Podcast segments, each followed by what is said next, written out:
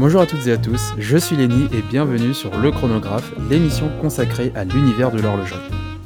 Dans ce podcast, je vous propose un éclairage sur l'actualité horlogère, l'investissement, le marketing et bien plus encore.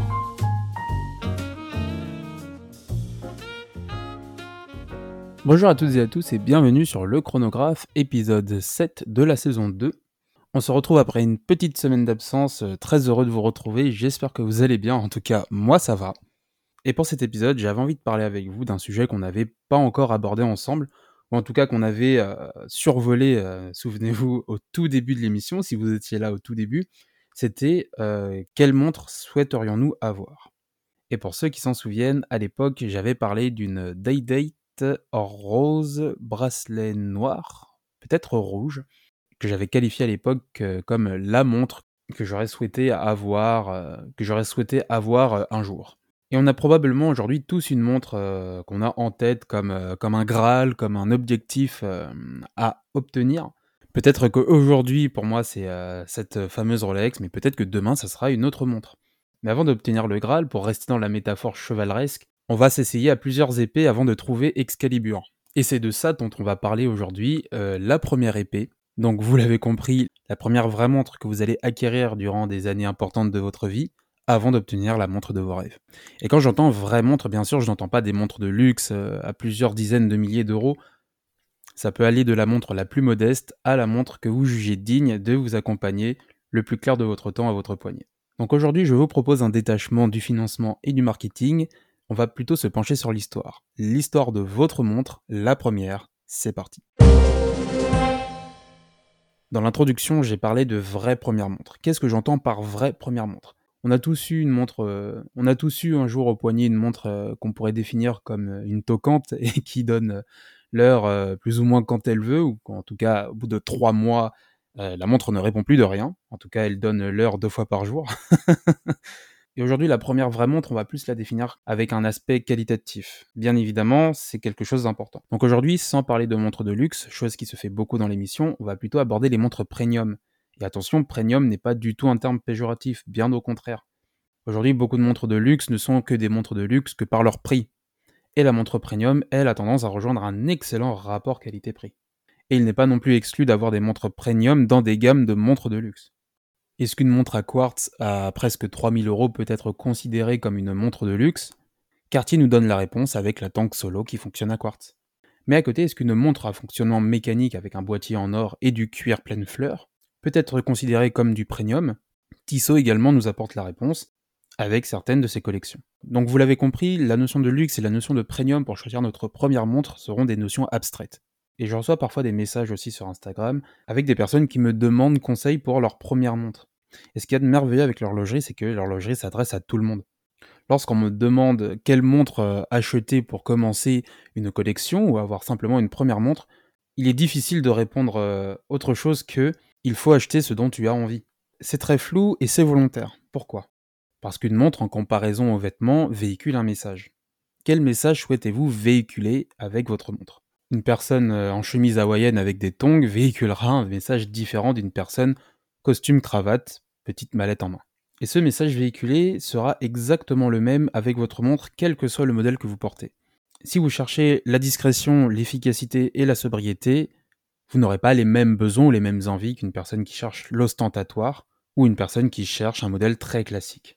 Mais tout ça, vous le savez probablement déjà. La vraie question finalement, c'est qu'est-ce que je veux vivre avec cette montre au poignet? Vous êtes un explorateur en quête d'aventure et vous savez que vous ne reviendrez pas avant plusieurs mois chez vous, alors prenez une montre d'aventurier. Vous savez que vous avez des rendez-vous importants, vous êtes une personne très souvent dans un cadre professionnel, vous avez besoin de marquer le coup sans en faire trop, prenez une montre classique. Vous êtes quelqu'un qui aime simplement l'horlogerie et qui apprécie les belles montres sans non plus ruiner, vous avez pour cela des très belles montres premium. Mais là encore, c'est un peu flou puisqu'il existe une multitude de modèles différents qui peuvent rentrer dans ces cases. Vous avez, vous avez des boîtiers ronds, des boîtiers rectangles, carrés, en forme de tank, de tonneau. Il y en a vraiment pour tous les goûts, et dans ce cas, quels sont vos goûts? Lorsque vous vous rendez dans un point de vente et que vous demandez à un vendeur que vous souhaiteriez acheter votre première montre, deux possibilités sont alors possibles. Le vendeur a très bien assimilé cette technique de vente qu'on lui oblige à retenir en formation pour accueillir le client de manière assez robotique mais efficace, en posant notamment des questions telles que à quelle occasion comptez-vous le porter? Quelles sont vos habitudes vestimentaires? Et dans le deuxième cas de figure, vous avez le vendeur qui va vous proposer la montre la plus vendue de la boutique. Parce que bien entendu, tout le monde le sait, si le modèle est beaucoup vendu, absolument tout le monde aimerait l'acheter. Autant dire que vous êtes confronté entre vous et vous-même. Donc c'est pourquoi il est déjà très important de se connaître soi-même et de connaître surtout ses habitudes. Qu'est-ce qu'on compte faire de cette montre? Où compte-t-on la porter? Dans quelles circonstances? Et pour quelle occasion? Toutes ces questions vous aideront déjà à percevoir l'idée du modèle que vous souhaitez. Mais encore une fois, ce n'est pas suffisant. Pour votre première vraie montre, vous ne voulez pas la première montre bon marché que vous voyez qui vous semble jolie. Vous voulez une montre qui vous accompagne pendant des années et qui tient la route. Pourquoi pas d'ailleurs une montre que vous présenterez à vos enfants, ou alors quand ils grandiront, auront l'habitude de vous voir avec. Et si vous êtes un papa ou une maman généreuse, vous donnerez cette montre à votre enfant. Mais alors par où commencer pour trouver une telle montre? Une montre qui traverse les âges et même les générations si jamais vous souhaitez la léguer. Si c'est votre première vraie montre, mieux vaut qu'elle soit polyvalente. C'est-à-dire une montre qui passera partout et que vous pourrez mettre partout.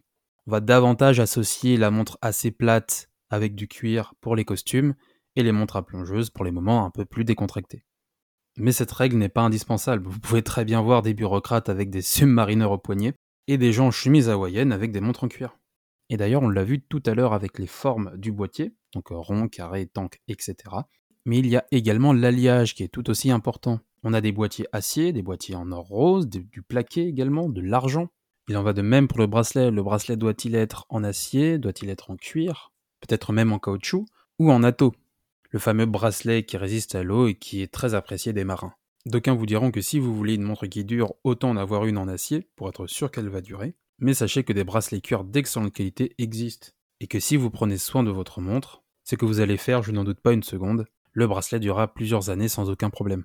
D'ailleurs, si vous êtes quelqu'un qui n'aime pas trop le contact du froid au réveil, est-ce que la montre acier est faite pour vous?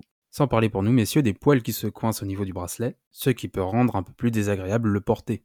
Donc attention aux amoureux ou aux amoureuses des métaux nobles, il y a des petites contraintes fantômes.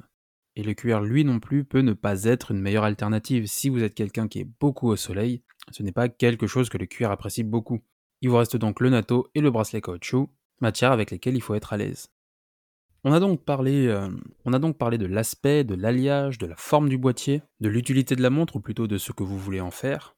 Mais il y a également un autre point important, c'est bien entendu le mécanisme. Beaucoup vous diront que votre vraie première montre doit être mécanique. C'est faux. Ce n'est pas foncièrement vrai, attention. Une montre à quartz peut être considérée comme une montre de luxe, et une montre mécanique peut être considérée comme une montre premium. Donc une vraie première montre n'a pas besoin d'être mécanique. Elle a en réalité besoin de répondre à votre besoin. Encore une fois, donnez-leur, oui, mais pas que puisque la montre mécanique comme la montre à quartz présente des avantages comme des inconvénients. Il n'y a pas que des avantages à porter une montre mécanique, et il n'y en a pas que des avantages à porter une montre à quartz. Et c'est un point important qu'on va voir ensemble pour se décider sur quelle première montre choisir. Parce que contrairement à ce qu'on pourrait penser, une montre mécanique est bien moins précise qu'une montre à quartz. On avait rapidement expliqué le fonctionnement de la montre à quartz, mais pour rappel, il y a dans la montre une pierre de quartz qui est stimulée par l'énergie d'une pile qui va faire vibrer cette pierre, et c'est ce qui va donner l'énergie à la montre pour fonctionner. Ce fonctionnement s'articule, hasard ou non, par un écart précisément de 1 seconde par battement. La montre vibre des milliers de fois pour donner de l'énergie à la montre, ce qui va provoquer un battement, et chaque battement de la montre s'articule précisément par une seconde. Vous avez donc dans votre montre à quartz une précision redoutable, et ce pendant au moins 3 à 5 ans, puisqu'une montre à quartz fonctionne très longtemps. Et cette précision, vous ne la retrouvez pas toujours dans la montre mécanique. Si vous êtes quelqu'un qui n'aime pas trop bidouiller sa montre ou la retoucher souvent, pour la mettre à l'heure, j'entends bien, la montre mécanique n'est peut-être pas faite pour vous.